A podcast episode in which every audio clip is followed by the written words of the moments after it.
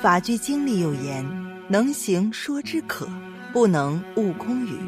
虚伪无诚信，智者所摒弃。”意思就是，如果能做到的，说出来还可以；如果根本做不到的，千万不要说空话。要知道，虚伪不讲信用，正是聪明人所鄙弃的。由于最近几年火葬的推行，各地人民，尤其是在农村，关于土葬、火葬的争辩越来越凶。一些农村的老人认为，火葬就是死无葬身之地，死都不会瞑目。这不，就在之前，一位老太太死后想土葬，却被儿女们火葬了。结果头七老太太回来了，这究竟是怎么一回事呢？刚开始实行火葬政策的时候，老百姓普遍接受不了。他们骨子里的想法就是身体发肤受之父母，讲究的就是一个入土为安。大家都觉得火葬颇有点挫骨扬灰的意思，尤其是老人更是强烈反对，甚至有的就说火葬不就是灵魂被火烧吗？那不跟下地狱下油锅一样疼啊？再说都烧成灰了，儿孙们咋祭拜我？还有老人盼着自己早点离世。这样就赶不上火葬场修建完毕。毕竟刚开始并没有强制执行火葬，只是倡议。但是倡议到了下边执行的阶段就会变味儿，于是倡议变成了强制推行。有一年就因为这个出了事儿，村里的王奶奶快不行了。这老太太平时就病病歪歪的，药罐子不离口。听说线下要流行火葬了，顿时吓傻了。病也一下子沉了起来，于是立即召集自己所有的一大家子子孙们，当着众人的面斩钉截铁地提出自己就一个要求：一定土葬，一定要葬入祖坟和王爷爷并骨。儿子孙子没啥办法，老娘已经病成这个样子了，要是不答应，老娘还不得背过气去？于是当着老娘的面满口答应，老太太终于心安了。专心等着那一天的到来。这天眼看着就要断气，可是这一口气却拖了一天一宿，就是咽不下。儿子孙子守了一屋子，大家都愁眉不展地看着老太太受罪。邻居们就问他家人是不是老太太有啥未了的心愿。家里人想了半天，这该交代的都交代了，钱老太太没几个钱，早早的就给了孩子们。让留着置办后事用，房子分家的时候早就说好了的。忽然，大儿子一拍脑袋说：“哎呀，咋把这出给忘了？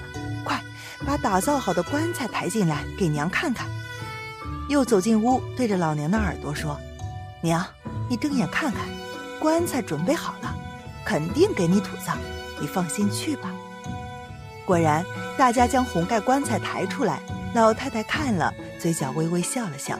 立马合眼而视，于是，一家人开始商量着办丧事。他家还是人丁挺兴旺的，办个丧事也要守着规矩停灵。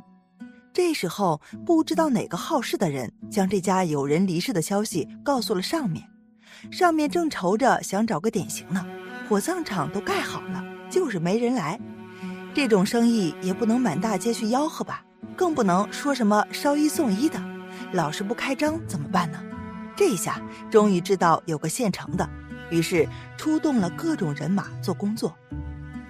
这工作做的那是真的下了功夫，村长、站长、火葬场厂长挨个到家里去，一说就是一下午，大道理讲了一堆。这家大儿子就是不为所动。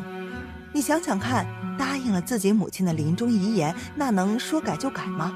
要是改了口，不仅对不起自己的母亲，更是要被村里人戳脊梁骨。上面看实在劝不动，这家人软的不吃，那就来硬的。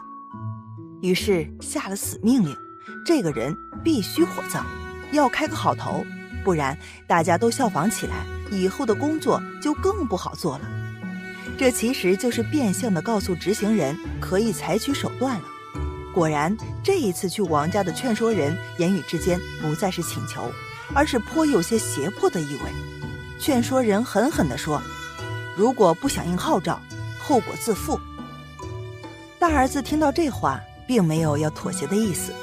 自己家里就是个种地的，你还能把我怎么着？他对来人反击道：“你们要是把自己爹妈的祖坟刨开，将遗骸火化，那我就火化我娘。要你们都不能做到，那就别在这废话。”劝说人听了都面面相觑，又无言可对。说实话，在当时未能普及火化的年代，稍微上了点年纪的人都是很排斥这种做法的，所以这些来劝的人心里也并不是百分百赞成的。谁也不能说我就敢带头把我家祖坟刨开，做个火化的榜样试试。于是又一轮的无功而返。这时候停灵的时间到了。再做不通工作，人家就要下葬了。于是上面开始施加新一轮更重的压力了。火葬场厂长看他家里当家的做不通工作，就转移了目标，从大儿子媳妇下手。厂长许了他一个村里会计的活儿，这可是旱涝保收的工作，还是个体面活儿，比在家里种地好多了。于是枕头风吹起。加上又有许诺给他家里殡葬上的实惠，不单不收火葬费，还免费给花圈之类的东西。终于大儿子也扛不住了，松口同意火葬，但是骨灰必须葬入祖坟冰谷。上面听到这个消息，高兴坏了，满口答应了大儿子的请求。于是王家就被当成火葬的典型宣传起来，大家都默不作声的看热闹。只有村里的老人见到他家的人就斜愣眼儿，嘴角撇在一边，呸一声。终于到了火葬的时候了，大儿子本来不甘心火葬的，这一下看着老娘的尸骨就要被推进炉子里，心里发酸，立马眼泪就出来了，大声嚎哭起来，边哭边嚎说自己对不起老娘。他这一出声，几个儿媳妇立马开嗓跟着哭。顿时，肃穆的场面变成了农村送葬的哭嚎连天。几个领导尴尬地站在那里。过了一会儿，领导们过来说：“你哭归哭，火葬还是要火葬的。人都送来了，葬礼也帮你弄好了，不能不讲信用。”儿子只好撒手，让卢工将老娘的尸身给推了进去。炉门一关，一阵黑烟腾起。再退出来的就是灰白的骨屑了。大儿子跪着，用红布将母亲的骨灰装起来，放进早就打好的棺材里，擦干了眼泪，亲自抬起了棺材。锣鼓声响起，大家放声悲哭。几个帮忙抬杠的起身接过了棺材，大伙儿簇拥着往车上走，要到山上的祖坟去埋葬。几个领导干站着，也不敢阻拦。几个人私下说。这火化了还要土葬棺材，这不是脱了裤子放屁，费了两遍事儿吗？领导才不管呢，反正火化了就行。可是到了坟地之后，一阵大风突然刮了起来，那风真硬，刮得呜呜的，将周围的树都刮得乱摇。风水先生知道不是好兆头，强撑着从孝子手里拿过一叠纸钱要烧，几个人围拢起来帮着遮风。火点了几次，都被风刮灭了。风水先生只好先拿了一瓶酒到老头坟前，将酒瓶子打开，往地上倒，说：“老爷子，今天送你媳妇过来和你一起住，知道你媳妇受了委屈了，你好歹劝劝她。好不容易你俩能见到面，让她别再折腾了。”说完这话，风水先生又让几个孩子到坟前磕头。说也奇怪。就这么念叨过后，风还真的渐渐小了。大儿子心里知道是母亲发怒了，自己答应不火化却没做到，忙跪下连连磕头，哭着说：“娘，儿子对不住你，让你受苦。你有什么脾气都冲我发吧，儿子不孝就受着。”那边一些对他们火葬老娘看不惯的老人，看到大儿子跪下忏悔，冷哼着说：“哼。”现在知道怕了，你妈可是让火烧成灰了，那得多疼！当初你在你娘床前答应的那么好，现在哭什么哭？经过大儿子和风水先生的一通操作，总算是安稳的下葬了。后来老太太头七的时候，给她的儿子们托梦说，其实火化的时候不疼，老太太生气是因为孩子们不听话，答应自己的事情却没做到。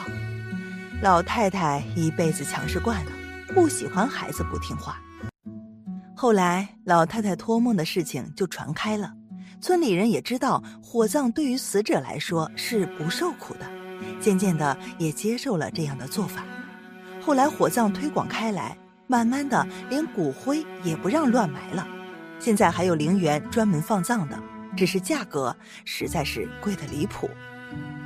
佛曰：“人在做，天在看。举头三尺有神明，不为人知，为己知。要心有敬畏，行有所止。”好了，本期的视频就为大家分享到这里，感谢您的观看。愿佛光照照全家，齐如意伴您永远。如果您也喜欢本期内容，请给我点个赞，还可以在右下角点击订阅或者分享给您的朋友。您的支持是我最大的动力。咱们下期再见。